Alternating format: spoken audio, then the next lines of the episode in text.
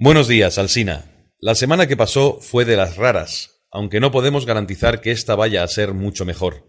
Digo lo de raro porque la internacionalización del proceso que tanto desvela a Puigdemont dio un salto cualitativo con el madrinazgo de Pamela Anderson a la causa del independentismo mágico. Hemos asistido a un nuevo registro del cuplé.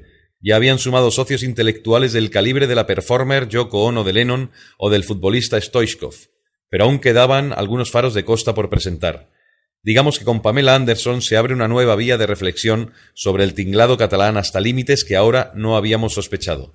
¿Quién podría adivinar que este disparate tan dramático en su arranque terminaría asumiendo una estética cercana al de un catálogo del Juteco o al de un póster de garajista? Y es que para una revolución de cartón piedra todo vale. Normal que se nos esté bajando el interés por el circo, entre otras cosas porque la vida va sucediendo en paralelo y no da tregua, aunque algunos aprovechen estos lodos para silenciar sus estridencias.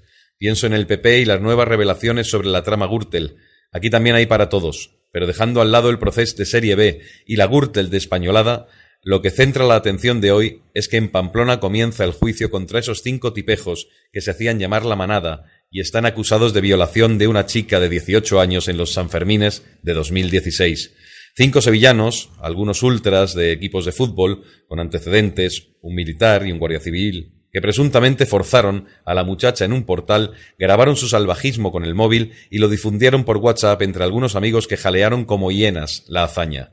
Estos seres prescindibles, excedente humano, tienen palmeros y son igual que ellos, tipos despreciables que humillan, que extorsionan, que someten, que dañan a mujeres, seres inadaptados que redoblan su sed animal en grupo, delincuentes sexuales, que Neandertal sigue siendo en tantos casos el sofisticado siglo XXI. Hasta la próxima.